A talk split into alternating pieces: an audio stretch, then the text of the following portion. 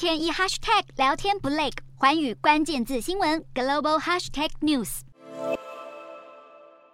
新加坡政府在二十六日傍晚宣布一系列的打房措施，大幅提高额外买房印花税。为了防止大量抢购，当局更宣布新措施即刻生效。新措施针对外国投资客的涨幅最大，房屋印花税从百分之三十一夕之间直接翻倍到百分之六十，让许多正在观望的买家迅速抽手。至于新加坡公民购买第一户房产税率不变，但如果要买第二或第三户，买方就需要支付百分之二十跟百分之三十的房屋印税，分别调整。涨三到五个百分点，打房力道相当凶猛。自二零二一年以来，公共住宅成本增加百分之三十八，私人住宅成本飙升了百分之四十三，这仍然是无法忽视的一个大问题。当地居民对这些价格下降不够快感到非常沮丧。事实上，过热的房地产市场已经长期困扰新加坡政府，也导致居民的居住开销大幅增加。虽然当局近年已经祭出好几次打房措施，不过房市冷却的速度似乎还是不够快。新加坡的房市除了在疫情最初就开始升温，近期中国宣布解封，资金也开始流向亚洲房地产市场。